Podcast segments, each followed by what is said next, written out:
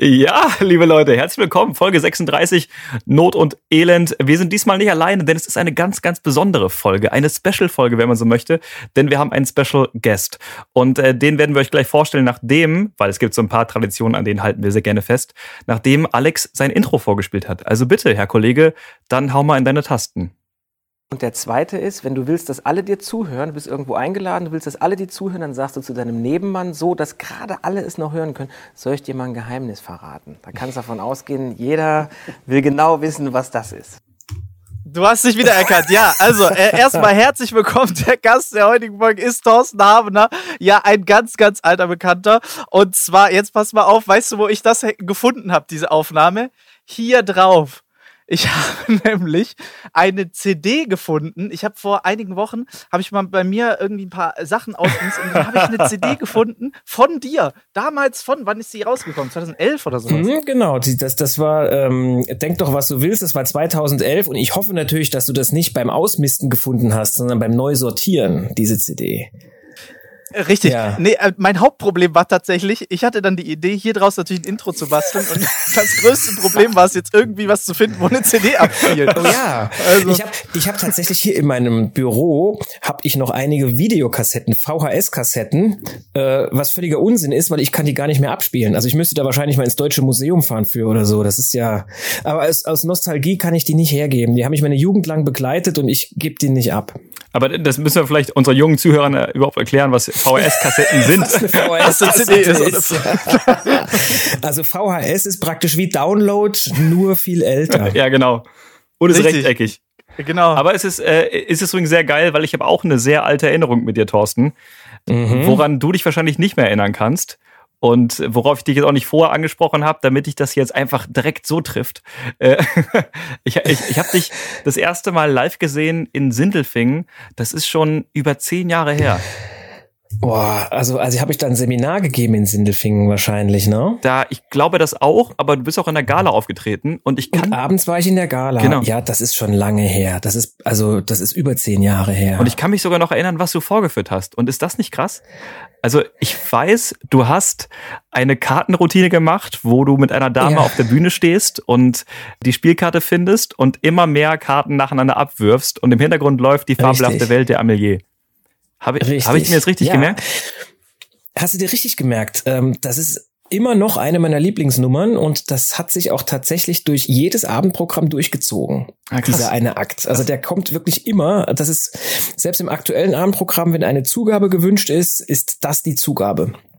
Ich, ich liebe das. Das ist ja ähm, das ist so pur. Ich mag ja. das so gern. Eine Zuschauerin denkt eine Spielkarte und ich blätter dir ein Kartenspiel vor und werf so lange Karten nach unten, beziehungsweise das ist ja eher so ein Sinnbild, die fallen ja nach unten wie, wie Blätter, bis noch eine Karte übrig bleibt und sie bestätigt dann, dass das die gedachte ist. Und ich finde diesen Plot großartig. Ich mag das einfach immer noch sehr, sehr gern und auch nach. Sehr schöne Nummer. Ja, danke. Freut mich, wenn dir das gefällt und dass du dich noch dran erinnern kannst. Alex und ich äh, kennen dich ja schon, aber hast du uns mal gesehen? Warst du mal bei Alex im Programm oder bei mir? Hast du uns mal irgendwo live auf der Bühne gesehen? Schande über mich. Also ich weiß, was du machst, Marc, weil mir auch Veranstalter auf der Tour das immer wieder erzählen und weil ich ja auch deine Plakate dann da hängen sehe und weil ich mal im Internet geschaut habe und beim Kollegen Alex äh, große Schande. Nein. Also ich weiß, was er macht, aber ich weiß es nur aus Erzählungen und nicht aus erster Hand. Und ich hoffe, dass sich das nach diesem Corona-Wahnsinn ändert und ich mir das dann auch endlich mal live anschauen kann. Ja, ich war, ich habe zu kurz, ich habe gerade erst angefangen, da war es ja schon wieder zu Ende Ende. Also von daher, das macht gar nichts. Äh, das ist schon in Ordnung. Aber es war, war ganz cool. Ich habe ja drei Jugendliche hier zu Hause und mein Sohn, das ist der mittlere von den dreien. Und als ich gesagt habe, ja, ich habe nachher Podcast mit Alexander Straub und Marc Weide und dann sagt er, nee, die kennst du. das war für den also das Größte, äh, dass ich euch kenne. Da sieht man mal, wie sich die Medien auch geändert haben. Das ist alles über YouTube und das findet er total geil. Also wahrscheinlich weiß der tatsächlich mehr über euer Live geschehen als ich dadurch, dass der jeden Abend sich YouTube reinzieht. Ja, ich dachte, ich habe ich habe jetzt damit äh, gerechnet, dass er enttäuscht war, dass wir nicht die Ehrlich Brothers sind, aber das ist natürlich auch okay. das freut mich natürlich sehr. Ja, also wir freuen uns auf jeden Fall auch riesig, weil, wie gesagt, wir haben ja auch, äh, jeder von uns hat so ein paar Stories mit dir oder ein paar Geschichten, woher wir dich kennen oder wie wir uns mal über den Weg gelaufen sind. Also, mhm. ich meine, wir hatten es am Telefon ja schon mal besprochen. Ich habe dich auch mal äh, getroffen, einmal nach deiner Show, irgendwie hier in Schwäbisch Hall, bei, in meinem alten ja. Zuhause. Und ja. Ähm, ja, das wird total verrückt. Also, das ist, die Wege kreuzen sich doch wieder, das ist Wahnsinn. Und ich habe dein Buch bekommen. Ich habe mich riesig gefreut. Vielen herzlichen Dank, ah, du mir dein Buch geschickt Ja. ja. Und äh, das werde ich natürlich ähm, mal lesen, so wie du Menschen. Überleitung des Jahrhunderts. Äh, oh, wow. Sehr elegant. Dankeschön. Sehr elegant. And Oscar goes to. Ja, ja ich, äh, ich versuche ein Praktikum bei Markus Lanz zu bekommen. Ähm. da darfst du aber nur über Politik und äh, gesellschaftskritisches Leben le ähm, ähm, reden und auch darüber Dinge wissen, weil der lädt ja im, inzwischen gar keine bunten Themen mehr ein. Ja, du hast recht, vielleicht reicht es dann doch nur für Luke Mockridge. Aber das ist auch okay. Dann, denn ähm, ich habe äh, ich hab mich dann natürlich ein bisschen auch beschäftigt beschäftigt und habe mir überlegt, was fragen wir dich denn natürlich? Natürlich ist jetzt eine sehr äh, lockere Atmosphäre hier auch, aber ein bisschen was will ich ja schon auch wissen, wenn ich jetzt mal die Chance dazu habe. Und zwar habe ich Folgendes gelesen. Ja. Dass, äh, jetzt du, bin ich aber neugierig. Ja, jetzt pass auf. Dass ja, du gesagt hast, dass du angefangen hast mit diesem Körpersprachthema lesen, ähm, mhm. als du gehört hast, dass man damit Frauen besser lesen, verstehen kann und damit dann besser bei denen landen kann.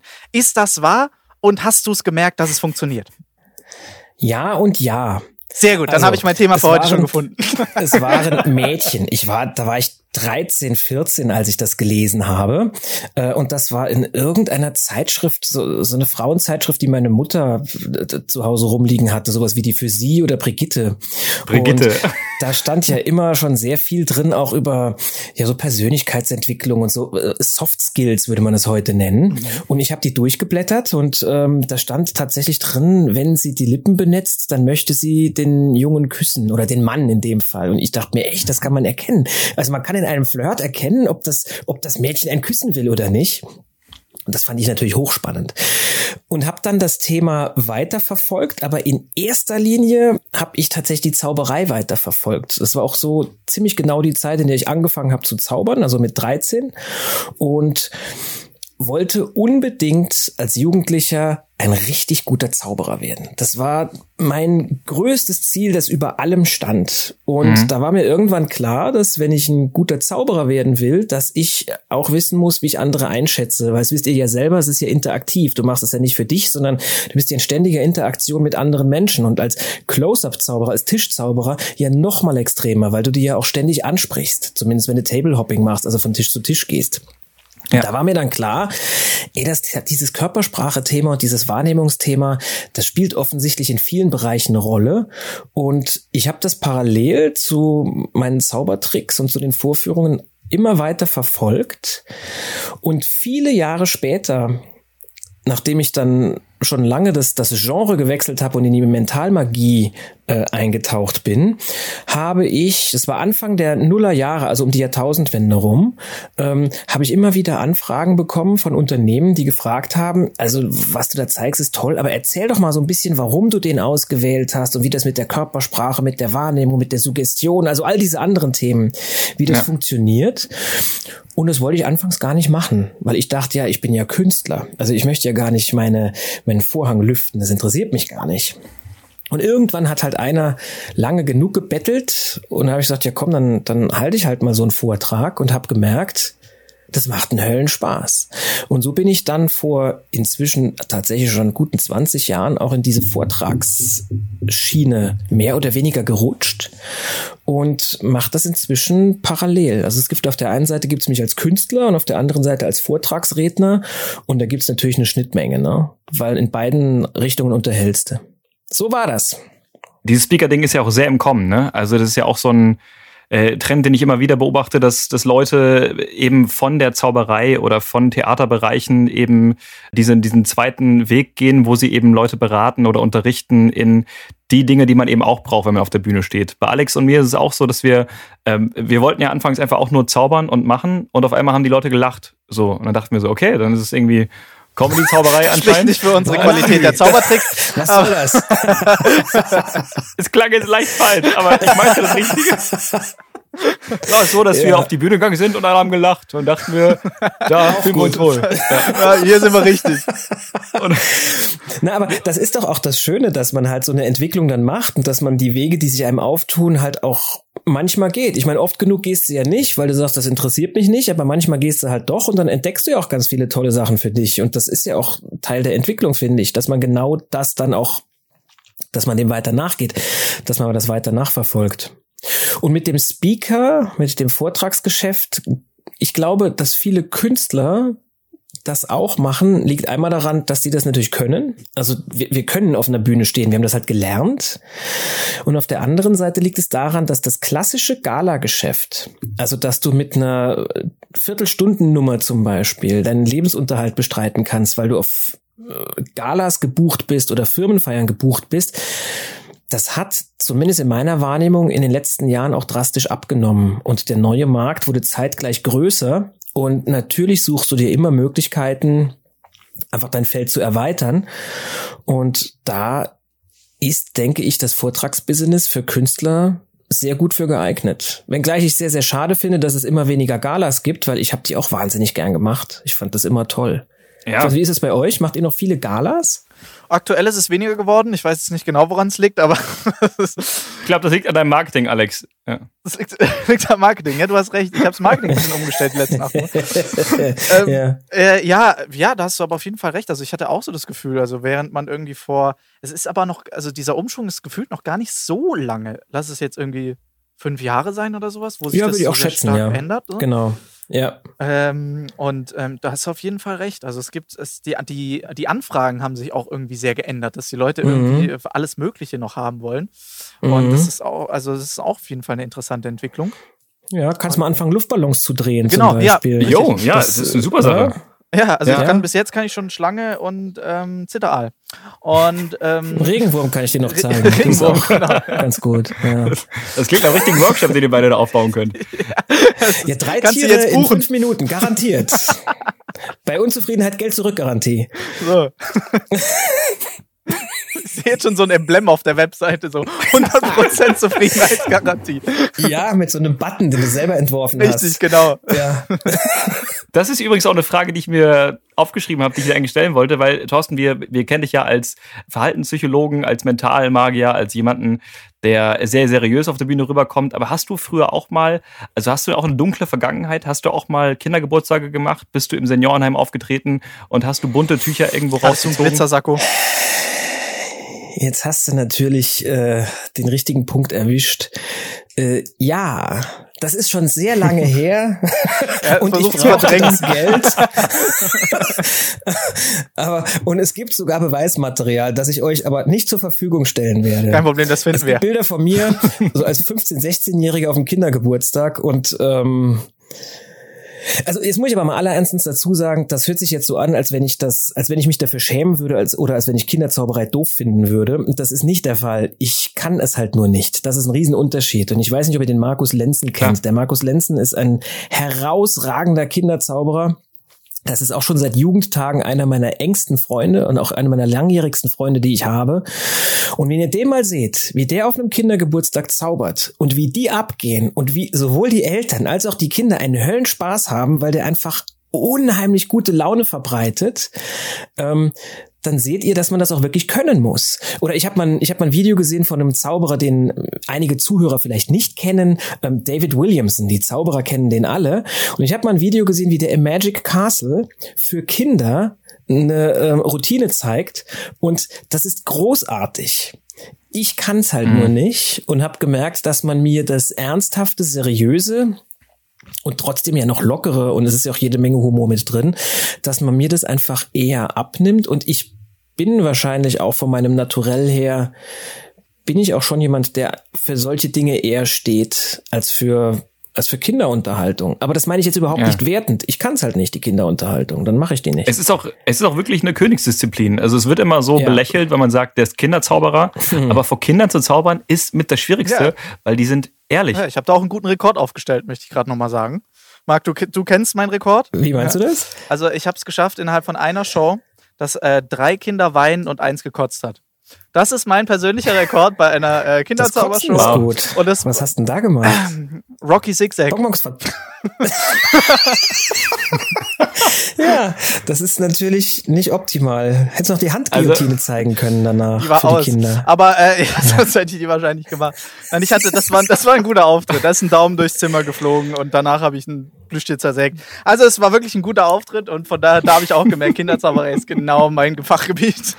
es ist wirklich, wirklich schwer. Ja, also an der Stelle nochmal eine, eine Lanze brechen, ähm, weil das ist mir wirklich wichtig, dass das, ähm, dass das total cool ist, wenn einer das gut kann und dass man das äh, am besten schnell erkennt und äh, dementsprechend dann es macht oder halt eben nicht also ich, macht. Oder habt ihr mal, Michael, Michael Sondermeier ja, habe ich super. auch mal gesehen vor Kindern und das ist einfach fantastisch. Der ist sehr gut. Ich muss sagen, ich habe noch ja. nie so geschwitzt wie bei einem Auftritt auf dem Kindergeburtstag. Also nicht mal in der Mathe-Klausur oder so. Äh, wirklich, vor, vor Kindern zaubern, äh, die nehmen die Requisiten aus der Hand, äh, die schreien das laut raus, die sagen, hey, das ist im Ärmel. Und da ist es dann vielleicht auch. So, die zerreißen dich, während du vor denen stehst. Und das musst du abkönnen. Da musst du eine Antwort für parat haben. Ja. Deswegen, ähm, ja, ja, genau.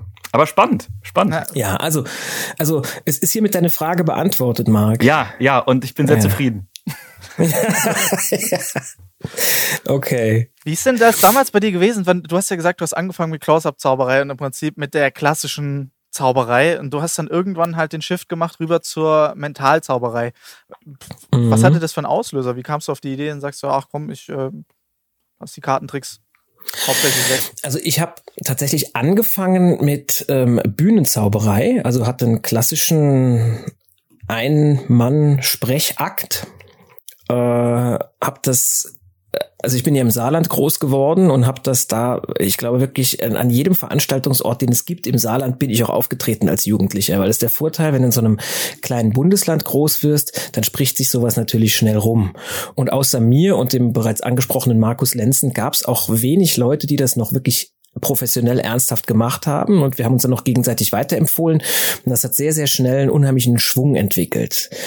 Und irgendwann habe ich dann mal in, äh, von einem Buch gehört von einem Typen, der heißt David Harkey. Den kannte ich damals nicht, David Harkey. Und äh, das ist ein herausragender Close-Up-Zauberer, der ein total klasse Buch darüber geschrieben hat.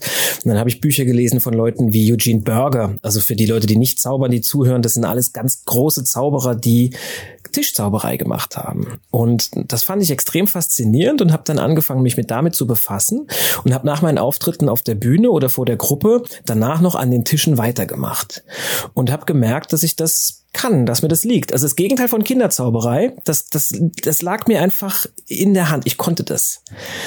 Und es war damals auch noch was ganz Originelles. Also die Leute kannten das nicht. Das hatte noch lange nicht diesen Bekanntheitsgrad, den es heute, es ist immer noch nicht wirklich richtig bekannt, aber man hat das damals praktisch noch gar nicht gesehen.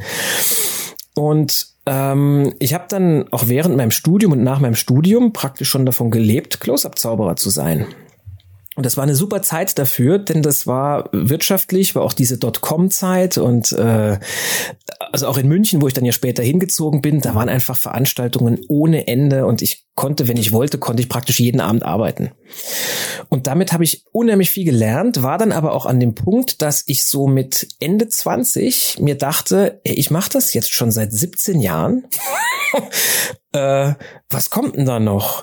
Und dann habe ich begonnen, mich oh, mal für andere Dinge zu drin. interessieren. ja.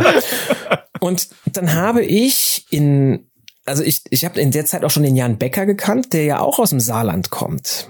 Und wir haben uns oft getroffen, damals, also dann noch viele Jahre früher, bevor ich in München gewohnt habe, und haben uns auch mal darüber unterhalten, was ist, was wollen wir eigentlich mit dem, was wir da machen? Also woher kommt denn das eigentlich? Warum, warum zaubert man überhaupt? Also recht philosophische Fragen. Und da waren wir uns beide einig, sowohl der Jan auch ich, als auch ich, dass wir das einfach auch mal anders färben wollen. Also dass ich nicht nur der Typ sein will, der auf einer Party gute Laune verbreitet, sondern der mit dem, was er macht, ja auch etwas Besonderes darstellt und dass man da eine andere Richtung mit einschlagen kann. Dann gibt es einen weiteren sehr guten Freund von mir, der heißt Markus Beldig, der wohnt in München und der hat immer schon, oder nicht immer schon, aber der hat recht schnell, nachdem ich ihn kennengelernt habe, vor 25 Jahren hat der schon gesagt, ich bin gar kein Zauberer mehr, ich bin jetzt Mentalist. Und dann habe ich mich mit dem oft getroffen und mit dem auch darüber unterhalten. Und dann irgendwann habe ich mal ein Video gesehen von Gary Kurtz, also ein weiterer Zauberer, der eigentlich aus dem Close-Up kam, ursprünglich Tänzer war, also unheimlich gut choreografieren kann. Und in irgendeinem Interview hat der mal gesagt, I am not a magician anymore. Und da habe ich mal geguckt, was der so macht. Und das war dann alles Mentalism, Mentalmagie. Das fand ich sehr, sehr gut und hatte damals auch nur wenig Ahnung davon. Und dann bin ich nach London gefahren zum Ron Macmillan Day. Das muss so 98 oder 99 gewesen sein. Und da war ein Typ, da hat man so gemunkelt, ja, das, das ist so, der, der ist geil. Also was der macht, das ist echt cool. Der macht so ganz neue Sachen. Das hat man in der Form so noch nie gesehen. Ähm, der heißt Darren Brown. Der gibt hier ein Interview, äh, der gibt hier ein, ähm, ein Lecture auf dem Ron Macmillan Day. Und dann bin ich in dieses Lecture und dachte mir, ja, genau. Das ist total geil. Also was dieser Typ macht und was der Gary Kurtz macht und was der Markus Beldig mir erzählt hat, das finde ich sehr, sehr interessant. Und so lief das dann. Also das mit dem war ich dann um die Nullerjahre rum war ich praktisch äh, ganz schnell aus der klassischen Zauberszene raus und in der Mentalszene drin. Das mit dem Name-Dropping hast du auf jeden Fall raus. Das, das, aber das waren jetzt naja, sehr viele Namen. Ja. Ich sage ja nicht, dass ich die alle persönlich super kenne. Ich sage nur, die, dass das waren alles Leute, die mich auf meinem Weg inspiriert und begleitet haben. Wobei ich es tatsächlich geschafft habe, Darren Brown dann auch mal kennenzulernen. Und ähm, das ist einer der nettesten Menschen, die ich überhaupt jemals kennengelernt habe. Es ist unfassbar, wie cool der ist. Und cool im, also cool jetzt nicht im Sinne von kühl, sondern einer der herzlichsten, also der, der ist fantastisch. Ähm, aber ich, ich musste auch sagen, ich, ich habe es auch gedacht, äh, dass die, dass die, äh, der Werdegang doch sehr ähnlich klingt zu Darren Brown. Erstmal Close-Up-Zauberer und dann äh, Mentalist. Ich meine, das ist ja dasselbe auch bei Absolute Magic und, und bei Pure Effect, bei den beiden Büchern ist ja auch so, sehr zu lesen von ihm. Ich klinge jetzt sehr belesen, deshalb wollte ich das sagen, aber eigentlich höre ich nur CDs. Das klang super genau, intelligent, genau, das lassen wir mal so stehen. Das, das lassen wir genauso drin. Ich habe eine Frage, die vielleicht nicht so intelligent klingt oder daherkommt, aber es interessiert mich einfach sehr, weil ich habe dich jetzt schon ein paar Mal irgendwo auftreten sehen, Thorsten, sei es medial oder eben live. Und mir ist aufgefallen, dass dein Style sich immer wieder so ein bisschen geändert hat. Also äh, du warst anfangs, äh, kannte ich dich immer mit einem Nadelstreifenanzug und äh, glatt rasiert und immer sehr elegant und seriös. Dann gab es so eine Zeit irgendwie, da saßt du irgendwo auf der Couch, da sahst du aus wie einer der drei Muskeltiere, äh, D'Artagnan, so mit, mit, dem, mit, mit dem Bart, ja. so, weißt du? Äh, und Hut und Handschuhen ist auf das, das Foto, was du meinst auf der Couch. Ja, ein geiles Bild. Richtig. Ja, und, ja. und jetzt habe ich so gesehen, irgendwie aktuell bist du eher so out of bed Style äh, und da warst du so lockig, das, das der Hemdknopf offen. Ja, der so, es wirkt alles sehr verwegen. Das ist doch genau dein Thema, Marc. Ja, das ist genau mein Thema. Da blühe ich auf und da interessiert mich einfach, hat das, also, weil du einfach Bock darauf hattest oder wolltest du was Neues ausprobieren oder hat dieser, dieser Stylewechsel irgendeinen anderen Grund? Nee, der hat keinen, äh, keinen tiefergehenden Grund als der, dass ich einfach sehr, sehr mm, modeaffin auch bin und mich gar nicht auf eine Sache komplett festlegen will. Und ähm, einfach so mich kleide, wie ich das in dem Moment auch schön finde. Und dementsprechend ändert sich das dann auch. Also es ist vielleicht sogar ein Sinnbild für das, was ich ja auch ausdrücken will, nämlich, dass alles sich ändern kann und dass alles sich sowieso ständig ändert. Aber ohne dem jetzt einen Symbolcharakter zusprechen zu wollen, ähm, ich trage einfach die Dinge, in denen ich mich wohlfühle und in denen ich auch vor Leute treten möchte. Philosophisch. Das ist alles. War, das war jetzt ziemlich ja. einfach. Ich glaube, da ja. hast du mehr erwartet, Marc, oder? So ein Tief wie so ein Masterplan dahinter. So, ja, ganz klar. Also pass mal auf, das ist ein Marketing-Gag gewesen. Ja, weil das war halt im Sale bei C&A und dann dachte ich, da schlage ich mal kurz zu. nee. nee, nee, so war das nee, nicht. Nee, also das, das habe ich mir schon gedacht. Äh, aber Alex und ich kriegen ja öfter mal auch Videos zugeschickt von jungen Zauberern, die uns dann was zeigen über Instagram und Co. Und hm. ähm, Alex, ich weiß nicht, wie es bei dir ist. Ich habe halt oft Anders. junge Leute, die sich schon in irgendeinen Sakko pressen oder in einen Anzug, hm. wo du halt merkst, die hm. fühlen sich daran gar nicht wohl. Aber es ist irgendwie das, was hm. die Gesellschaft so anscheinend vorgibt, dass sie, wenn sie auf der Bühne zaubern, dass sie einen Anzug tragen genau, müssen. Genau, und wir haben genau dasselbe gemacht. Ja. Stimmt. Früher. Also ähm, das hat natürlich sehr viel auch mit Symbolcharakter zu tun. Ne? Also ich habe, ähm, ich begleite gerade eine Studie an der Makromedia Universität hier in München, wo es darum geht, wie wir Symbole aufladen können, damit sie uns Kraft geben. Und das Ganze kam daher, dass ich bei Instagram mal einen Post veröffentlicht habe, wo ich geschrieben habe, dass ein sehr, sehr alter Schriftgelehrter, Magnus hat der geheißen, im Mittelalter, Kriegern, bevor sie in die Kreuzzüge gegangen sind, geraten hat, ein Löwenherz bei sich zu tragen. Das ist jetzt kein Scherz. Mhm. Und die Philosophie dahinter war, dass Magnus, also dieser alte Schriftgelehrte und äh, weise Mann der Kirche, äh, gesagt hat, die Kraft des Löwen, den du getötet hast, die geht in dem Moment auf dich über, indem du das Herz bei dir trägst. Und sowas lesen wir heute und denken, ja, im Mittelalter hat man halt an sowas noch geglaubt. Ne? Und in Wirklichkeit ziehen wir danach aber vielleicht eine Uhr an, die wahnsinnig teuer ist, oder wir steigen aus einem Auto aus, wo wir wissen, es hat ein gewisses Image, oder wir kaufen uns einfach einen sehr teuren Anzug und machen damit eigentlich genau dasselbe. Also wir sagen, die Marke, die hat Kraft und wir geben uns selbst diese Kraft, wir leihen uns die einfach mal. Und das fand ein Prof von der Makromedia-Uni so spannend, dass er gesagt hat, wir machen genau darüber eine Studie gerade, inwieweit Symbole uns Kraft geben oder nicht. Und die Studie zeigt, dass Symbole uns wirklich Kraft geben. Also wenn du in einen, weiß nicht, ob das für dich jetzt was Tolles ist, aber wenn du sagst, ich kaufe mir einen Armani-Anzug oder Gucci-Anzug und damit ist ein gewisses Symbol verknüpft, nämlich Stärke und Souveränität, dann wirst du tatsächlich auch souveräner, wenn du den anhast. Und von daher glaube ich, dass es schon eine gute Idee ist, vorher zu überlegen, wie will ich denn wirken und wie sieht denn einer aus, der so wirkt? Und für mich ist zum Beispiel ganz persönlich Anzug tragen überhaupt nichts Ungewöhnliches. Also ich finde es cool. Ich ähm, laufe oft im Anzug rum. Das ist jetzt nichts, wo ich mich verkleidet fühle. Dann kannst du das auch machen. Wenn du jetzt aber jemand bist, der damit gar nichts anfangen kann, dann solltest du das auch auf der Bühne nicht unbedingt machen. Dann kannst du dich ja anders gut kleiden. Also David Blaine zum Beispiel, den kann ich mir im Anzug auf der Bühne nur schwer vorstellen. Mhm. Das würde zudem auch gar nicht passen. Ja, stimmt. stimmt. Also von daher, da ist die Überlegung, was man trägt, wenn man sich vor Leute stellt, weil man, man hat eine Wirkung.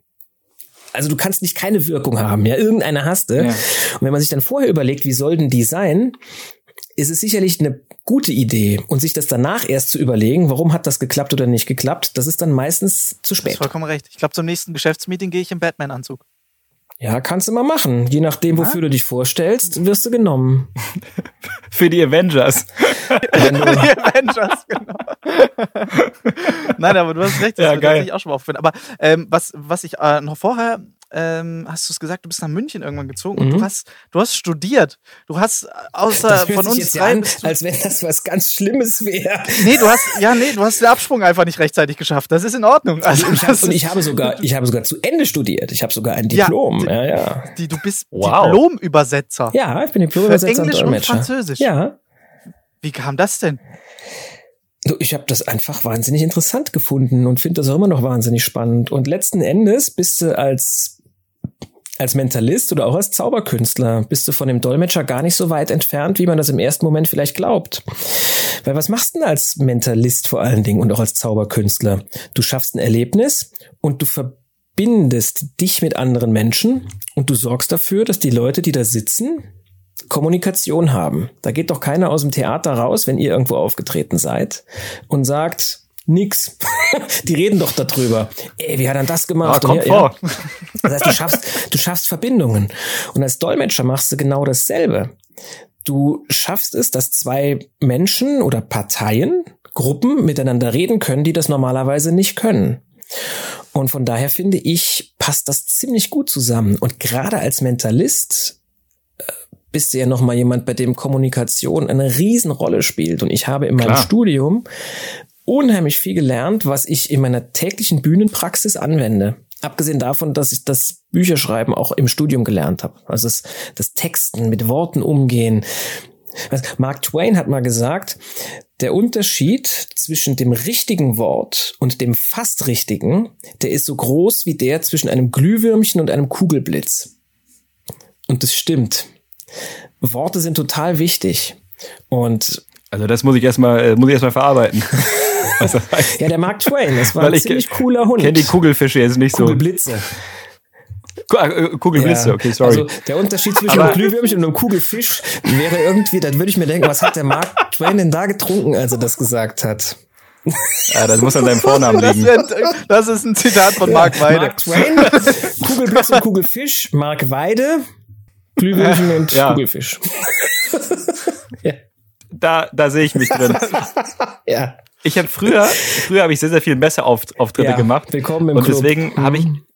deswegen habe ich in jeder Sprache, die mir so begegnet ist, versucht zu lernen, hallo, mein Name ja. ist und ich bin Zauberer ja. und wie geht's euch und hattet ihr einen guten Flug? Mhm. Und dann konnte ich das irgendwie so auf Türkisch, Polnisch, äh, ich habe sogar so ein bisschen asiatisch, also chinesisch gelernt. Als ich in Korea aufgetreten bin, habe ich koreanisch gelernt. Also ich habe gemerkt, dass es immer sehr, sehr geil ist, wenn du dich in der Kultur bewegst, dass du zumindest so elementar kurz mal irgendwie Hallo und Danke sagen kannst. Und äh, das heißt, du bist auch nicht nur fit in Englisch, sondern auch in Französisch. Kannst du das immer noch gut? Naja, also ich habe mein Diplom gemacht 1998 und davor war ich in der Schule, war ich sehr gut in Französisch, hatte auch Leistungskurs Französisch und war auch durch meine Nähe äh, zu Frankreich, war ich wirklich andauernd in Frankreich. Aber ich würde mich jetzt nicht mehr als jemanden bezeichnen, der gut Französisch spricht. Das ist also ziemlich eingerostet. Ich würde das wahrscheinlich recht schnell wieder lernen. Ähm, aber also fließend spreche ich das nicht mehr, nee. Ja, ja, okay, okay. Nee. Aber wie war denn das bei dir? Du warst ja in Korea. Mhm. Und das ist für dich ja in Korea, wann war denn das vor sechs 2018. Jahren? 2008, doch tatsächlich erst vor zwei Jahren. Und das mhm, genau. ist ja recht gut gelaufen, oder? Ja, das lief ganz gut für mich. und da hast du auf, auf Koreanisch Hallo und so gesagt. Wie war das für dich, das zu lernen? Weil das ist ja so ganz anders als unsere Sprache. Du musst ja wirklich die Laute einfach dir drauf schaffen, oder? Äh, ja, also ich kann ja ganz arrogant behaupten, dass Sprache mir schon ganz gut liegen. Also ja. äh, das, was ich in Mathe und Physik einfach überhaupt nicht aufholen kann, habe ich dann ja. versucht, immer in Sprachen gut zu machen. Und äh, deswegen, es wäre zum Beispiel jetzt Ayong Haseo, Nanen Gokna Handeda. Mhm. Jetzt fragst du dich vielleicht, wessen Mutter ich beleidigt habe. Äh, aber ich, Oder was du gerade zu essen bestellt hast. genau. aber ich äh, habe, also Ayong Haseo heißt guten Abend, äh, ja. hallo. Und dann habe ich gesagt, äh, ich, ich spreche leider nicht so gut Koreanisch. Das ist der, der anderen Teil, den ich gesagt habe. Und das hat halt einen Lacher gegeben, weil ich in deren Sprache gesagt habe, dass ich die Sprache nicht kann. Ja. Und das war mein, mein Einstieg in die Weltmeisterschaftsnummer. Und ja. dann habe ich halt immer wieder so ein paar Phrasen zwischendurch gesagt, wie halt Danke oder zieh mal eine Karte. Aber äh, alles weiß ich jetzt auch nicht mehr. Also das war wie für so einen Vokabeltest. Weißt du, du paukst einen Abend genau. vorher alles drauf und danach ist es weg. Ja, aber das ist doch cool. Und das war sicherlich ein sehr kluger Einstieg, weil, ähm, wie du gesagt hast, du hast direkt eine Verbindung aufgebaut, du hast auch Respekt gezeigt, ne? dass du das äh, respektierst, dass du woanders bist, dass dir das bewusst ist. Das schwingt da ja alles mit und das ist äh, sehr gut, finde ich das. Hast du viele Erfahrungen so im Ausland gesammelt? Also ich weiß zum Beispiel, Alex äh, hat in Los Angeles äh, an einem Wettbewerb teilgenommen. Ich war mhm. in Korea bei den Zauberweltmeisterschaften. Hat es dich auch irgendwie international dann rumgetrieben, dass du gesagt hast, du wolltest auch mal in Amerika Fuß fassen und bist nach New York oder so? Also meinen ersten Wettbewerb international habe ich gemacht 1996 mit einer Manipulationsnummer damals noch. Also Ach. weit weg von der Mentalmagie. Und äh, da bin ich mit meiner damaligen Freundin und heutigen Frau nach Tours gefahren. Tours liegt äh, an der Loire. Übrigens der Ort, an dem äh, Robert Houdin alt geworden ist. Und da steht auch noch sein Landsitz mit äh, total irren Apparaturen. Und äh, habe da mitgemacht bei den französischen Meisterschaften, Magie Générale, ja, also allgemeine Magie, mhm. und habe da auch gewonnen. Äh, und danach habe ich die Wettbewerbsnummer fast gar nicht mehr gezeigt. das war irgendwie so, dachte, ja, das reicht mir eigentlich. Klassiker. äh, habe die Erfahrung gemacht und bin danach allerdings sehr, sehr oft gebucht worden, jetzt in den letzten 15 Jahren. Äh, international äh, und auch in Deutschland bin ich oft für internationale Meetings gebucht worden, wo die Geschäftssprache dann halt Englisch ist. Und von daher hat mir das schon immer sehr geholfen, dass ich Englisch recht gut spreche und auch flüssig spreche. Aber dass ich jetzt zum Beispiel, wie du sagst, nach New York gegangen wäre oder Los Angeles, das habe ich nach meinem Studium nicht mehr gemacht. Also während meinem Studium war ich in Kalifornien, in Monterey und habe da studiert und war aber mit dem, wie das hier in Deutschland und Europa gelaufen ist, tatsächlich ausgelastet und noch sehr zufrieden. Aber wer weiß, vielleicht kommt das ja noch. Alex? Ja. Also nein. Marc? ja. Klassisches Alex. Marc? Ja? Nee, ich, Nix. Okay, ja, schön. Du musst wissen, Thorsten, sonst sind wir sehr unstrukturiert, äh, was wir irgendwie heute ja auch Merkst sind. du bis jetzt bestimmt gar nicht. Ganz anders als heute, ja? Ja, genau. Äh, sonst strahlen wir, glänzen wir in ganz anderen äh, Themen. Aber wir haben einen Programmpunkt quasi in meinem Podcast. Wir machen so eine Nachrichten-Themen-Rubrik. oh, ja. Wir würden einfach, äh, Alex würde das kurz anmoderieren und ich mache dann einfach drei Nachrichten. Ich habe versucht, Corona ein bisschen rauszuhalten. Ja, ich bin gespannt. Meine sehr verehrten Zuhörerinnen und Zuhörer, wir sind wieder angekommen an der Lieblingsrubrik unseres Podcasts. Ihr wisst es, Marc Weide hat wieder für euch ein paar News vorbereitet. Da ist er für euch, der Newssprecher eures Vertrauens. Marc Weide, bitteschön. Guten Abend. Mit, äh, das, danke. Mit 1000 km/h durch die Röhre. Der Hyperloop soll irgendwann Geschwindigkeiten von 1000 Kilometern pro Stunde und sogar mehr erreichen. Koreanische Eisenbahnentwickler haben das jetzt auch geschafft.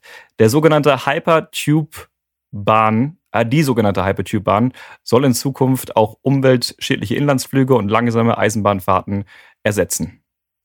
Spannend, oder? Mega. Hammer könnte ich mich den ganzen Tag drüber unterhalten. Ich, ich finde das einfach diesen, äh, dieses, diesen Satz, koreanische Eisenbahnentwickler, finde ich, das mag ich irgendwie. Gut, ich bin ja, allein damit. Stimmt hier schon. Alles klar. Ja, wahrscheinlich, äh, ja. Komm, kommen wir zum, ja, ab und zu ist es auch nur für mich selbst. Kommen wir zum zweiten Punkt. Corona und Vitamine. Studien, die die Wirkung von Mikronährstoffen und den Verlauf einer Infektion mit SARS untersuchen, häufen sich. Vitamin D scheint tatsächlich ein vielversprechender Kandidat, um Covid-19-Verläufe zu mildern. Cool. Ja, weiß ich nicht. Ich weiß nicht, ob ich das glauben soll, äh, dass du ein bisschen mehr in die Sonne musst und dadurch du dich gegen Corona schützt. Das geht ja nicht. Ist ja Lockdown. Ja, aber das ist jetzt mal ein Thema, was ich tatsächlich sinnvoll finde. Ich äh, finde, dass uns so viel Angst gemacht wird in den Medien vor Corona und all dem und wenig gesagt wird, was man denn tun kann. Und ich finde das psychologisch ganz interessant, weil du damit, wenn, wenn du Angst hast, bist du handlungsunfähig. Also wenn du Angst hast, das Resultat von Angst ist immer, dass du irgendwas vermeiden willst, dass du dich zurückhältst, dass du, dass du, ja, starr bist vor Angst. Und wenn du aber jemandem eine Handlungsmöglichkeit gibst, und wenn es nur ist, nimm ein bisschen mehr Vitamin D, dann nimmst du automatisch auch einen, einen, einen Teil dieser, dieser Unmöglichkeit zu handeln nimmst du halt weg, sondern sagst, das kannst du wenigstens machen. Und Vitamin D zu nehmen, als auch übrigens, ich habe einige Freunde, die Mediziner sind, Vitamin C zu nehmen, und zwar viel davon, ist generell eine gute Idee. Also du kannst damit nichts falsch machen. Also selbst wenn du zu viel Vitamin D oder viel, zu viel Vitamin C zu dir nimmst, das scheidest du einfach genauso aus nochmal. Da passiert nichts. Es hat keine schlechten Nebenwirkungen. Und von daher halte ich das für eine ausgesprochen gute Idee, das auch mal zu verbreiten. Und wenn du sagst, du kannst ja gerade nicht in die Sonne gehen, das stimmt natürlich, Alex. Aber es gibt auch Vitamin D-Tabletten und äh, das ist zum Beispiel etwas, das ich täglich mache. Ich nehme täglich eine gewisse Dosis Vitamin D und Vitamin C. Jetzt bin ich natürlich auch schon in einem Alter, wo man anfängt, Tabletten täglich zu nehmen. Äh, und ich finde Vitamin C und Vitamin D-Tabletten zum Einst äh, zum Einstimmen finde ich gar nicht so schlecht. Also ich halte das tatsächlich für eine gute Idee. Also, wir gehen jetzt mal nicht darauf ein, welche Tabletten du noch einwirfst. Ach, kann ich dir sagen. Eine für den Blutdruck, eine für. Na, das will ich auch keine Witze drüber machen. So, so alt bist du doch noch gar nicht. Ist, ist doch Quatsch. 48. Ja, ja, da bist du doch noch in der Blüte des Lebens, oder? Mm, wenn du das okay, sagst, dann freue ich okay, mich. Alles klar. Ja. Aber das ist übrigens, Alex, äh, das ist, das ist mal ganz, ganz spannend, dass wir, sonst rattern wir diese Themenpunkte so runter und jetzt haben wir jemanden, der das mal wirklich beleuchtet, der das mal auch dabei, kritisch hinterfragt, ist. oder?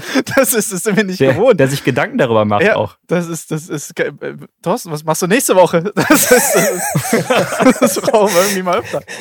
Nächste Woche bin ich, wie diese Woche auch, zu Hause. Ach. In meinem, und ich bin ja nicht, also ihr seht es ja im Hintergrund jetzt hier, ähm, ich nenne das ja nicht Büro, wo ich bin. Nein, nein, ich bin in meinem so. Studio. Mm, das klingt sehr Ganz gut. Ganz anderer Name natürlich. Ja, ich bin mhm. im Studio. Ja. ja. Ich gut. Einen Nachrichtenpunkt hätte ich noch und äh, da hat mich einfach die Überschrift sehr getriggert. Die Chinesen kommen. nachdem, nachdem die Russen schon da sind, kommen jetzt die Chinesen. Äh, also, es geht darum, der chinesische Batteriehersteller S-Volt Energy war auf der Suche nach einem neuen Standort in Brandenburg, ganz in der Nähe zu Berlin. Und da gab es ein erschlossenes Gelände direkt an der Autobahn. Die Sache hatte nur einen Haken. S-Volt kam zu spät. Tesla hatte sich den Standort bereits gesichert. Ist, äh, traurig. Ja. Das ist wie das Leben so spielt. Aber das ist doch mal, das, das sind einfach News, die man gehört haben muss. Ja. Die Überschrift fand ich klasse. Das ist der, die hätte ich auch genommen. Ja. So, also das war unser kleiner Ausflug in die aktuellen Themen. Stark. Sehr schön. Wollen wir das weiter erörtern? Kannst du dazu was sagen? Dass die Chinesen kommen? Nee. Achso, okay, nee, dann ich, ich bin, bin gespannt, was ihr dazu sagen könnt und beteilige mich gern, aber ähm, nee, da kann ich nichts zu Ich sagen. hätte das jetzt einfach mal so stehen gelassen und hätte einfach weitergemacht. Ich könnte euch was von drei Chinesen und einem Kontrabass erzählen, aber das halte ich für nicht angebracht. Das ist auch gut. ja. Also aber, Thorsten, du bist ja, ich meine, du bist ja sehr öffentlich als Mentalist und Körperspracheleser. Und ähm, es gibt ja da, wir haben schon sehr oft darüber gesprochen, weil wir es auch sehr, selber sehr lustig finden. Es gibt ja da eine Sparte, die sich so ein bisschen abgrenzt und das ein bisschen ernster nimmt als andere. Ähm, und das unter den Tisch fallen lassen, dass da vielleicht doch der ein oder andere Trick dabei ist. Und sagen, ähm, nee, nee, ich muss einfach nur mein äh, Nachtlicht anders aufstellen und dann kann ich mit der Anderswelt sprechen. Ähm, Ja. Ich weiß natürlich, dass du da jetzt auch nicht von denen so der größte Fan davon bist. Aber ist es für dich, ziehst du trotzdem solche Leute an, die daran glauben und im Prinzip dich dann um Rat fragen und denken, Nee, ich muss gar nicht. Guru fragen? Nein? Ja, nee, überhaupt nicht. Also äh, ich hatte auch so immer so ein bisschen Sorge, dass ich die anziehen könnte, aber das Problem hatte ich nie. Ich hatte aber mal ein ziemlich cooles Erlebnis. Das war nach meiner ersten Ausstrahlung äh, von einer Fernsehsendung, die hieß Der Gedankenleser. Und das war sehr ernst alles. Und da war eine Nummer dabei. Zum Beispiel habe ich meinen Puls angehalten und wusste danach, was für eine Frau, was, was eine Frau für ein Bild gemalt hat, die drei Räume weiter war. Und äh, eine Autoblindfahrt war dabei, die recht spektakulär gefilmt war mit der Michaela Schaffrath als Beifahrerin. Und danach habe ich zahlreiche Anfragen bekommen. Und eine davon war, dass ein ein Mann gesagt hat, hilf mir, ich höre Stimmen und ich habe keine Ahnung, was ich dagegen tun soll. Und äh, ich hatte den am Telefon und, und habe gesagt, ja, da kann ich Ihnen nicht helfen. Da müssen Sie, müssen Sie zu einem Psychologen gehen oder rufen Sie mal bei der Telefonseelsorge an, weil ich bin kein, kein Therapeut, ich bin auch kein Psychologe. Und einfach die Stereoanlage Ja, ein bisschen bin leiser machen. Unterhalter. Ich auch sagen, mach mal Den Spruch wollte ich mir, wollte ich mir sparen. Aber letzten Endes war das das, was ich gedacht habe, Marc. Ja. Ja. Also ich habe auch gedacht, ey, der sollte halt mal die Stereoanlage leiser machen oder ähm, das ist halt ein Verrückter, ist mir egal, irgendwie, was der da jetzt genau hat, ich kann dem halt nicht helfen. So, und das war aber ein Lehrstück für mich, weil äh, ein halbes Jahr später schreibt der Typ mir eine E-Mail und sagt, ähm, ich habe übrigens rausgefunden, was mit meinen Stimmen im Kopf war. Ich hatte, ich hatte verschiedene Füllungen in meinem Mund und da sind irgendwelche Hohlräume entstanden und mit denen hat er Radiofrequenzen empfangen. Das heißt, es gab sogar eine, eine ganz klare physische Jetzt Erklärung wirklich? für das, was da passiert ist. Stark ist Ja, das denn? und seitdem weiß ich, dass Was für ich Kanal hat denn reinbekommen? auch die beklopptesten Anfragen, ja, e- egal, je nachdem, wo er war und je, wenn er am richtigen Punkt war, haben sich die Funkwellen so überschnitten, dass der Radiowellen gehört hat. Und das hat ihn fast wahnsinnig gemacht, weil das hat ja auch keinen Sinn gemacht, was er bekommen hat, sondern es waren so Laute und teilweise Worte. Und ich meine, stell dir das wirklich mal da vor. auf der 1 Richtung Köln. Bitte nur die linke Fahrspur benutzen, die rechte ist Also gesperrt. das ist total schrecklich, aber es ist halt auch total lustig irgendwie. Es klingt auch so ein bisschen nach so einer Wetten-Das-Wette. Guten Tag, mein Name ist Rüdiger und ich kann Radio mit meinem Gebiss empfangen. Aber was ich mal für mich gelernt habe, ist, dass ich äh, nicht unbedingt jeden, der irgendwas Verrücktes mir erzählt, auch als verrückt und bekloppt hinstellen soll. Und äh, ich meine, ich gebe ja tatsächlich inzwischen auch viele Coachings und äh, bezeichne mich da auch ganz klar als Ratgeber. Also ich bin kein, sobald einer was Therapeutisches hat, schicke ich den zu einem Psychologen oder ähm, wirklich auch dann zur Telefonseelsorge. Aber wir sollten nicht direkt werten, was uns da so passiert, finde ich.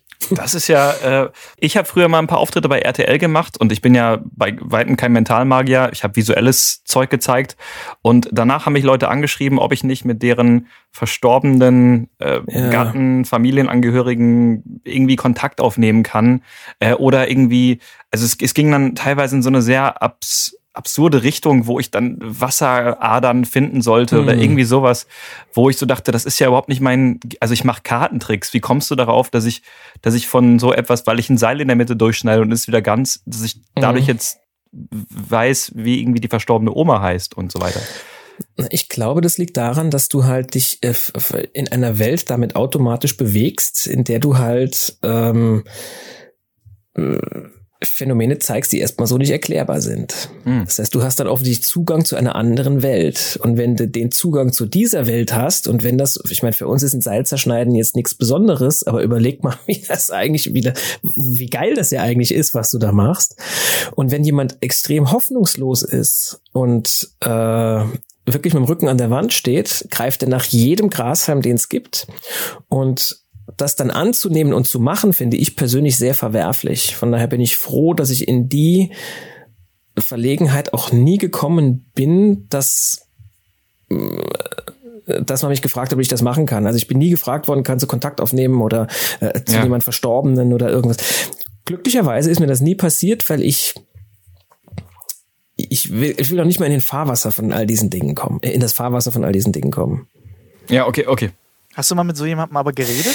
Ja, also ich habe, aber das ist auch interessant. Also wir nehmen mal ein anderes Beispiel. Jetzt nehmen wir nicht gleich jemand, der mit der, der ins Jenseits Kontakt aufnimmt. Da kenne ich persönlich jetzt niemanden, aber ähm, ich habe mich irgendwann dann auch mal sehr ernsthaft mit Kartenlegen zum Beispiel beschäftigt, ne? Oder mit hm. Handanalyse, mhm. wo man auch im ersten Moment sagen könnte, das ist natürlich Scharlatanerie und Blödsinn. Und das dachte ich auch lange Zeit, bis ich irgendwann einmal mit einer Frau gesprochen habe, die so ein, so ein Zelt hatte, so ein Kartenlegezelt und meine junge Tochter, die wollte da hingehen.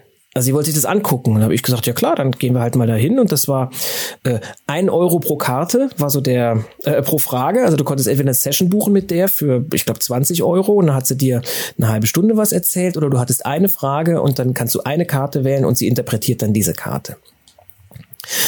Und nachdem meine kleine Tochter bei der war, habe ich meine Meinung über das Kartenlegen grundsätzlich geändert, weil was die erzählt hat, war so unfassbar gut. Das war ein, ein Coaching-Tool. Also die Karten, die sie hatte, das waren Tarotkarten. Sie hat also die einfach genommen und hat erzählt, wie sie diese Karte interpretiert in Bezug auf die Frage, die meine Tochter ihr gestellt hat. Und damit war das überhaupt nichts Übersinnliches mehr oder scheinbar Übersinnliches, sondern das war letzten Endes ein, ein Symbol. Und sie hat gesagt, pass mal auf, das Symbol drückt das und das und das aus. Und auf deine Frage bezogen könnte es das bedeuten. Und ich habe mich da, weil mich das wirklich begeistert hat, habe mich danach mit Psychologen darüber unterhalten, weil einige Freunde von mir haben Psychologie studiert und haben auch psychologische Praxen. Sagt man das? Nee, die, die Praxen sind nicht psychologisch. Die haben eine Praxis für Psychologie, ja. Ich hätte es so gekauft. Und ähm, die haben gesagt, ja, das ist ganz klar auch eine Möglichkeit, damit umzugehen.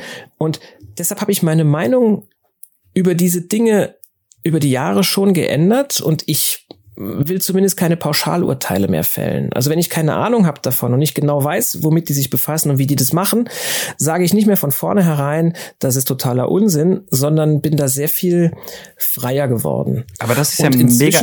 Ja, sorry. Ja, ja. Was ist, das ist mega? Das ist ja mega interessant, weil, ja. Und wir werden ja oft gefragt, äh, können wir als Zauberer uns eine andere Zaubervorstellung angucken, ohne es irgendwie zu analysieren, zu werten? Können das Sänger, mhm. wenn sie mhm. andere Sänger sehen? Wie war das für dich, du als äh, Experte für Körpersprache und Verhaltenspsychologie, wenn du dann bei jemandem sitzt, der eben Karten legt oder aus, aus Händen liest, hat man dann nicht schon auch so einen kritischen, äh, du hast doch schon was im Kopf, dass du das ein bisschen abscannst, äh, ob das jetzt echt ist oder ob sie mit Tricks arbeitet, mhm. oder? Oder genau. kann das sein? Also ich habe natürlich nach, äh, nach, nach Merkmalen gesucht für ein Reading, also für ein Skript, das mhm. sie hat und habe gemerkt, die hatte gar keins. Die ist super auf die Frage von meiner kleinen Tochter eingegangen, die hat die unheimlich gut behandelt. Ich war ja direkt nebendran dabei, die hatte eine unfassbare Menschenkenntnis und ich habe tatsächlich danach mich mit der auch äh, äh, lange unterhalten und wenn ich die jetzt auf Festivals sehe, gehe ich immer wieder hin und quatsch mit der und die kann sich da auch immer noch an dieses eine Erlebnis auch selbst gut erinnern. Oh und ähm, habe aus dem Grund tatsächlich meine Meinung auch so darüber geändert. Und auch was die Handanalyse betrifft zum Beispiel, ne, dachte ich früher immer, das ist Quatsch. Obwohl ein guter Freund meines Vaters, der hat Handlesen gemacht und ich fand das wahnsinnig spannend und habe da auch als Kind echt viel drüber gelernt, weil ich das natürlich unheimlich spannend fand. Und sehe das inzwischen anders. Also inzwischen sind das in meinem Bewusstsein, in, in, in, das sind Werkzeuge, die du hast, um mit anderen Leuten zu reflektieren über das, was da ist oder nicht da ist. Du sagst ja auch nicht, das und das steht so fest. Und zum Beispiel die, die Kartenlegerin, die hat jetzt nicht zu meiner Tochter gesagt, äh, in einem halben Jahr wirst du ein super Zeugnis machen. Und äh, in fünf Wochen kriegst du Geldgeschenk und in sieben Wochen triffst du einen Menschen, den du schon lange nicht mehr gesehen hast oder so. Nee, die ist komplett bei der Sache geblieben und hat gesagt, das Symbol steht da und dafür. Und das in Bezug auf deine Frage bedeutet es das und das und das. Und das war extrem praktisch und überhaupt nicht übersinnlich in dem Sinne. Und sie hat auch nicht gesagt von sich, dass sie übersinnliche Fähigkeiten hätte oder so. Sie hat gesagt, nein, ich interpretiere die Karten in Bezug auf die Frage, die du stellst. Und das ist für mich extrem seriös. Interessant. Ja. Ja, so kann man es halt auch machen. Und dann ist es auch in Ordnung. Das finde ich dann auch sehr gut. Es gibt äh, einen Mentalisten, Luke Germain, wird euch natürlich was sagen, aber für alle, die es jetzt hören, ähm, großer Mentalist aus England. Und der hat äh, mal in einem Seminar gesagt, man soll immer Luft lassen für echte Magie und äh, gezielt raten. Mhm. Ähm, und ich kann mir natürlich vorstellen, dass wenn du im Prinzip dann mal drin bist und vielleicht eine, anfängst mit Cold Reading und so weiter, dass du dann vielleicht doch auch mal die, auf die Idee kommst, einfach mal was zu raten. Hast du das schon, schon mal gemacht? Hast du schon mal irgendwas Wildes einfach erraten? Ja, also vorgestern war es noch so. Ich war vorgestern, war ich bei einem äh, in einem Interview bei einem Fernsehsender beim MDR. Mhm. Was bei MDR um vier? MDR um vier war ich genau. Waren wir auch Super schon. Sendung. Hat einen Höllenspaß gemacht. Ja. Und da kam die Aufnahmeleiterin und die kannte ich nicht.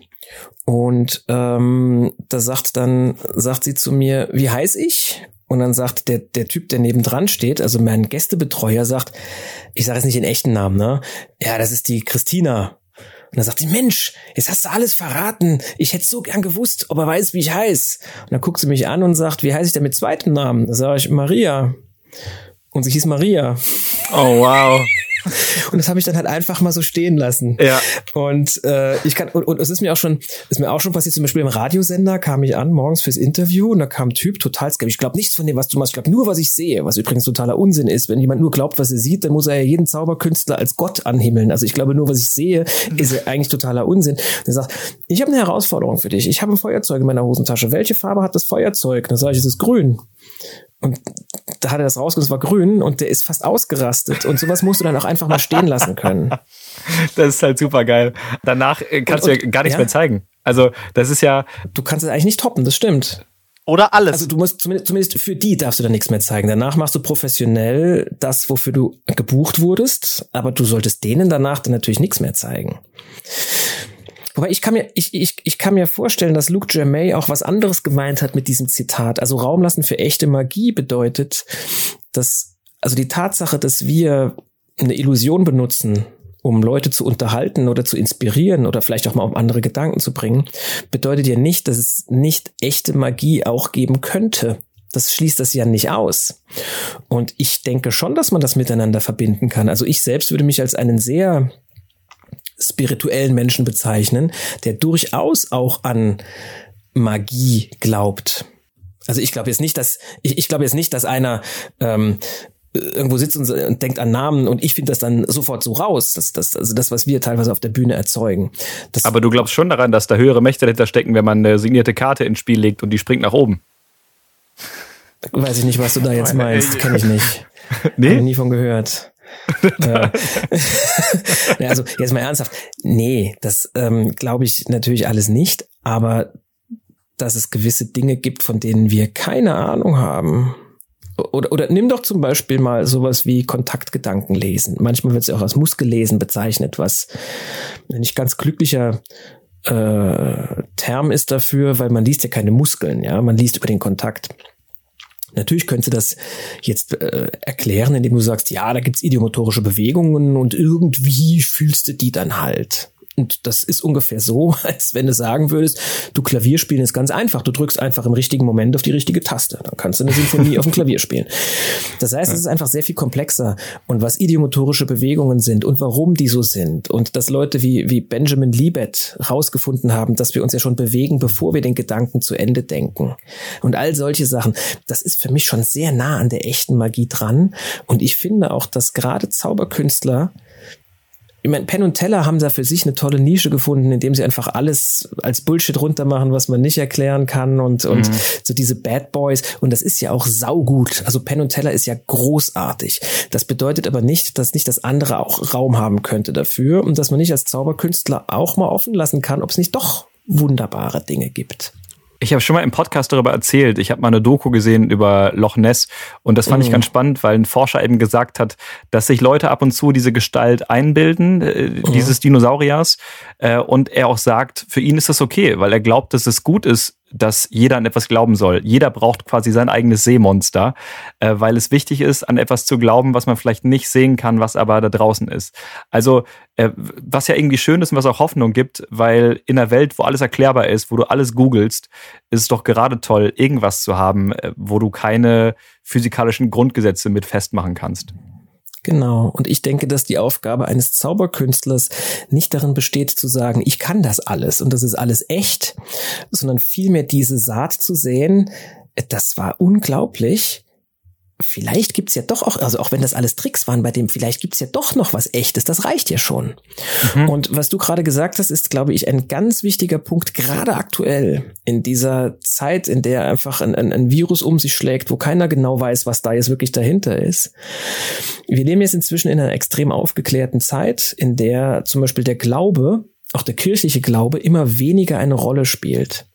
Und das Problem dabei ist, wenn wir keinen Glauben mehr haben an egal was, dann fehlt uns dieses Abgeben können an eine höhere Instanz. Also vor 500 Jahren, da wäre so ein Virus gekommen und dann hätten die Leute gesagt, oh, das muss Gottes Wille sein. Und dann wäre es leichter gewesen, damit umzugehen. Also du kannst es vielleicht überhaupt nicht verstehen, aber du sagst, okay, es gibt eine höhere Instanz und das, dem, dem gebe ich mich hin. Ich kann es nicht ändern. Mhm. Und uns fehlt gerade psychologisch die Möglichkeit, das abzugeben an die höhere Instanz, weil wir glauben an sowas ja nicht mehr. Und eine ganz große Nebenwirkung davon ist, dass wir es dann in die Verschwörung schieben und sagen, da muss ja eine Verschwörung dann dahinter stecken. Die verstehen wir auch nicht. Da sind es Menschen, die das machen. Und das ist viel gefährlicher, weil Verschwörungstheorien sind einfach nur mal völliger Unsinn. Und deshalb glaube ich, hast du gerade auch als Zauberer einen extrem wichtigen ja, Job. Ja, absolut. Und ich glaube im Prinzip, es ist, solange man nicht 100% weiß, mein, mein Physiklehrer hat damals immer gesagt, ähm, wo die Wissenschaft aufhört, hört, fängt der Glaube an. Und er sagt, jeder Wissenschaftler ist, äh, der glaubt auch, dass es irgendwas Höheres gibt, weil sonst wüssten wir ja schon alles, wie es funktioniert. Und ähm, von daher hast du absolut recht. Es ist natürlich sehr wichtig, dass man da ich was gibt. Ich hätte eher wetten können, dass dein Physiklehrer früher gesagt hat, hör mal auf, mit dem Stuhl zu wippen, Alex. Oder lern mal mehr. Ähm, ja. ja. der hat gesagt, komm mal wieder rein, wenn er mich immer rausgeschmissen hat. Aber und vorher hat er aber immer gesagt, die genau, ich hab's beim Rausgehen habe ich es immer gehört, wie er dann so mit den anderen noch. ja. Ich ja. musste auch immer an eine Geschichte denken, die mir mal äh, ein, ein, befreundeter Kollege Dan White erzählt hat, der mal für äh, eine Sendung irgendwo, ich weiß gar nicht mehr, wo der war, in irgendeinem Gebirge in Asien, irgendwo, was weiß ich was. Die sind da zwei Tage lang hochgelaufen und da oben auf dem Berg war ein Tempel. Und in diesem Tempel hat er halt über, über 20.000 Legenden im Dorf unten gehört, dass da oben einen Mönch gibt, der schweben kann. So. Und dann sind die da, hat er natürlich gedacht, naja, genau.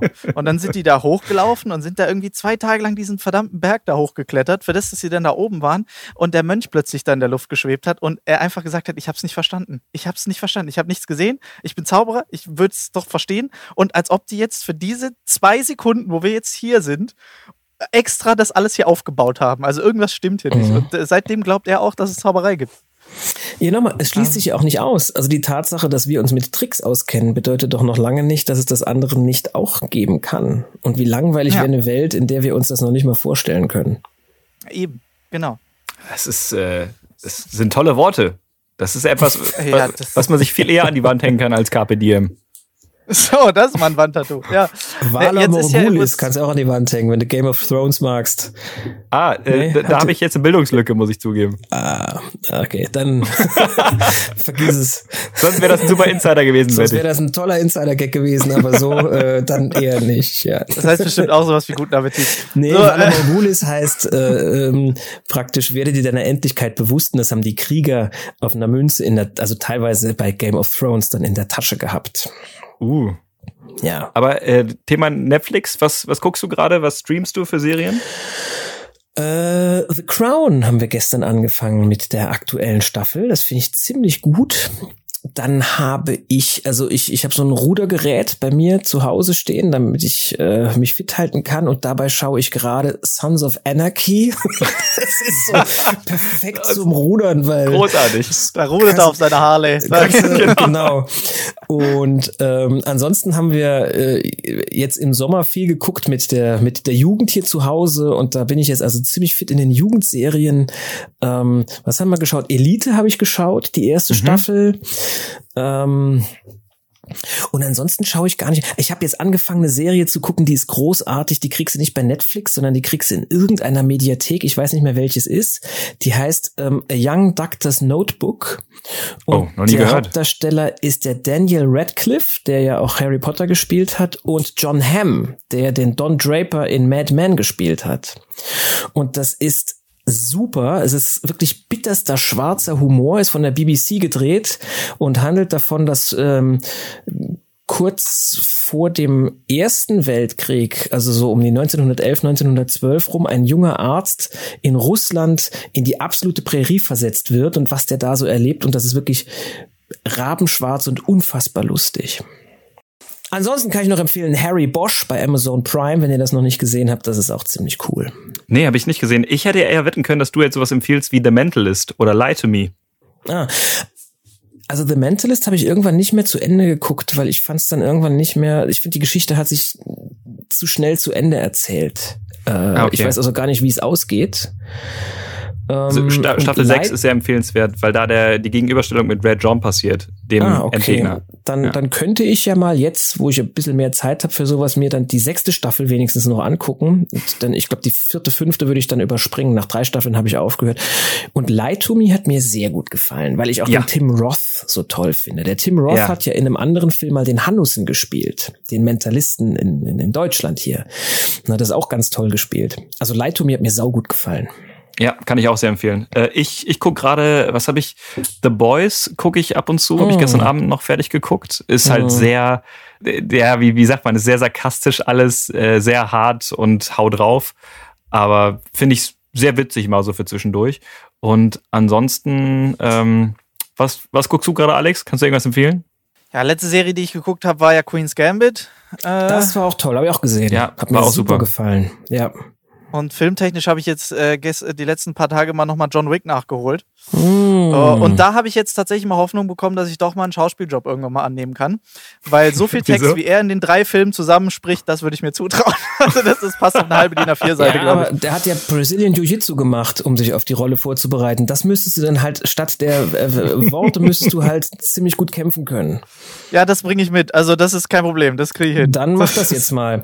John Wick übrigens, äh, wegen John Wick, wir haben einen Hundewelpen hier zu Hause, der ist acht Wochen alt, der ist wahnsinnig süß, mit dem haben wir einen Höllenspaß. Und der heißt John, weil unser Sohn hat entschieden, nach John Wick muss dieser Hund John heißen. Ah, das erleuchtet ein. Also legt euch nicht, nicht mit dem Hund vom Thorsten an. Auf ja? keinen Fall. Ist ein, ähm, ein Border Collie, sieht aber gar nicht aus wie John Wick. Ja. aber das war egal, der musste so heißen. Einfach mal einen schwarzen Anzug anziehen. Dann. Ja. Ich hatte gerade irgendwie so die, so die Tendenz zu fragen, wo man dich denn bald mal sehen kann, aber ich. Beim Hundespazier führen kannst du mich Genau. Aber ich habe dann die Frage, habe ich mir dann doch geschenkt, weil ich dachte, ist irgendwie ja. ironisch. Aber steht was an? Äh, Beim Internet halt. Mediale Projekte, wo man dich bald sehen kann, ist irgendwas geplant, fernsehtechnisch? Nee, also ich fahre morgen, aber das ist ja dann, ist dieser Podcast-Ausstrahlung ist dann ja schon durch. Morgen fahre ich zum ähm, äh, Radio Berlin Brandenburg. Da bin ich im TV in der Sendung, die heißt ZIP. Die mag ich sehr gern. Ja, da war ich auch schon ein paar Mal. Das ist cool. Und ansonsten mache ich tatsächlich recht viel bei Instagram. Das ist so meine liebste Plattform. Da gehe ich auch einmal die Woche live. Äh, unter anderem mit Handanalyse tatsächlich, wo ich den Leuten erkläre, was da wirklich dahinter steckt, meines Erachtens und was nicht. Ähm, und mache oft so QA-Sessions, ne, wo ich Fragen beantworte. Mein äh, Lieblingsposting auf Instagram ist übrigens Hut, Hund und Holunder. Ja. Das war ja von mir. Auch hervorragend. Ja, Sommer, genau. ja, genau. Das war eine schöne ja, Alliteration. Ja, ne? Ich liebe Alliterationen, ja. Das wäre das wär auch ein guter Buchtitel gewesen. Ja. Stimmt. Ja. Ja, das heißt im Prinzip, am besten guckt man jetzt bei dir irgendwie ähm, auf Instagram oder Facebook und so weiter vorbei. Ähm, und hoffentlich bald wieder mal im Fernsehen zu sehen, ja klar. Also Mediathek müsste ja online sein, oder? RBB SIP hat Media, hat, haben ja. eine Mediathek bestimmt. Haben die, die haben, haben eine Mediathek, ja, ja. Kriegst du auch, also letzten Endes, wenn du das bei Google eingibst, das kommt dann ja alles. Nach den ganzen Videos Thorsten Havener entlarvt, ah, ja. kommt dann irgendwann das gute Zeug. Und ja. nach äh, Thorsten Havener gibt Tipps, wie man ein Ballontier bastelt. Dann kommt, danach kommt das dann. Also, aber das, das will ich nicht so öffentlich machen, weil es sind die Insider-Tipps, das sage ich nur euch. Ja, okay. Das, ist, äh, das wird als Kurs verkauft mit ähm, E-Book. Wenn du dich jetzt hier einträgst in die E-Mail-Liste, kriegst du ein kostenloses zweiseitiges E-Book dazu. Und Geld-Zurück-Garantie bei nicht gefallen. das ist so. Ja. Und ich muss sagen, ich habe mein Geld nicht zurückgefordert. Ich war sehr happy. Also ja, wir müssen uns doch gegenseitig so weiterempfehlen. Das ist ganz wichtig. Ja, das ist absolut wichtig und das habe ich schon immer gesagt, dass das ein Ding ist, was, ähm, was ich finde, dass das viel zu wenig gemacht wird, dass man sich untereinander mal vernünftig weiterempfiehlt und einfach mal auch nicht die Angst hat, dass einem dann da direkt was weggeklaut wird. Freunde, Schaut euch mal einfach an, was der Thorsten macht. Das ist richtig gut. Wir sind damit ja auch, wir sind sehr viel damit in Berührung gekommen damals. Deshalb ähm, habe ich heute noch einen Nadelstreifenanzug im Schrank hängen. Und ähm, wie gesagt, die, DV die CD habe ich noch. Ich habe sie nicht aussortiert. Ich habe sie behalten. Guck mal, hört ihr das? Das ist eine CD, die man auch so hört sich das an, ja. ja, ich freue mich. Also ich komme mir dann immer so ein bisschen so, so, noch, also ich komme mir dann sehr, sehr alt vor, immer wenn es dann heißt, ja, du hast uns ja da begleitet und gemacht. Aber ich freue mich natürlich, wenn das ernsthaft ist, dass ich euch da ein bisschen Inspiration geben konnte. Das finde ich ja schon cool. Das freut mich wirklich. Ja, klar. Ja, total. Also es gab ja im Prinzip, es gab nie wirklich viele Zauberkünstler oder ja, die man so wirklich so mal im TV gesehen hat oder erlebt hat, die so wirklich im Prinzip die Zauberkunst mal in die Öffentlichkeit erfolgreich getragen haben. Mhm. So, und da bist du schon einer der wenigen natürlich, die das geschafft haben. Und ja, das muss man mich. ganz klar sagen. Und was ich super schön finde an der Szene, auch an unserer Zauberszene, ist so, dass man die, ähm, die Heroes, die man so kennenlernt, zum Beispiel, ich war früher ein riesen Topaz-Fan oder bin ich immer noch. Ja, ja. Und äh, dann habe ich mir viele Shows von Topaz angeguckt und dann auf einmal fliege ich mit dem gemeinsam nach Vegas und äh, bin halt mit dem gemeinsam auf Magic Live und der sagt halt, ja, hey super. Marc, ich habe deinen Auftritt gesehen, dort und dort fand ich mega. Und auf einmal äh, bekommst du das irgendwie so zurück, dass die Leute, zu denen du aufgeschaut hast, äh, jetzt auch das cool finden, was du machst. Und das ist irgendwie ein super schönes Miteinander in der Szene. Das stimmt, weißt du, die Leute, die ähm, die, die richtige Betrachtung haben auf all das, die wissen, dass ein guter Zauberer oder auch ein guter Mentalist, der ist gut für die Szene und auch fürs Geschäft. Schlecht sind die, die einfach nicht gut sind weil die sind auf einer Veranstaltung und die bringen einfach keine Unterhaltung rüber und dann wird einfach in Zukunft diese Kunstform nicht mehr gebucht. Ich glaube, das unterscheidet uns von der Musik wenn du als äh, Kunde eine schlechte Band gebucht hast und machst irgendwann noch mal eine Feier, dann buchst du halt eine andere Band. Mhm. Aber wenn du als Kunde mal einen schlechten Zauberer gebucht hast, dann sagst du, ah, Zaubern ist nicht gut. Und ja, deshalb so. habe ich überhaupt gar keine Angst vor guten Kollegen, weil es hat ein Schauspieler hat mir das mal erzählt. Der hat gesagt, gutes Theater ist gut fürs Theater. Und genauso sehe ich das auch. Gute Zauberei ist gut für die Zauberei. Und wenn einfach tolle Leute nachkommen, ist es doch klasse. Wie schlimm wäre das, wenn, wenn da keiner nachkommen würde? Richtig. Stimmt. Das oh. stirbt's aus. Und dann, dann ist es wirklich rum. so, dass Zauberer irgendwann keine Tricks mehr verrät, weil dann gibt's ja keinen mehr. Genau. Musst du dir nicht mehr eine schwarze Maske aufziehen. So. Ja. Ich wollte ja. zu Corona-Zeiten wollte ich mir so eine Maske machen lassen, die aussieht wie die vom maskierten Magier, aber ich habe diesen Stoff nirgendwo gefunden. Das kriegt man organisiert, das kriegen wir hin. Ja. ja, äh, Thorsten, ich glaube, wir haben schon den Rahmen von einer Stunde längst gesprengt, aber es ist einfach so äh, nett, einfach mit dir zu plaudern. Es ist so cool, dass wir einen Gast haben und dann auch noch direkt äh, dich dafür gewinnen konnten. Also vielen Dank, dass du dir die Zeit genommen hast. Ja, gerne. Mir hat das großen Spaß gemacht. Also wenn ihr noch mal jemanden braucht, der ähm, zum Beispiel eure Nachrichten kommentiert, wenn es um Vitamin D geht oder schnelle Züge, äh, dann äh, ruft mich einfach an. Ich komme gerne wieder. Ich muss auch sagen, Thorsten, du wärst auch genau, du wärst auch auf jeden Fall jemanden, den ich bei Wer wird Millionär als Joker angeben würde. Muss ich dir ganz ehrlich sagen. Nur also, wenn es um Filme mich, geht, bitte. Da würde ich mich sicher fühlen.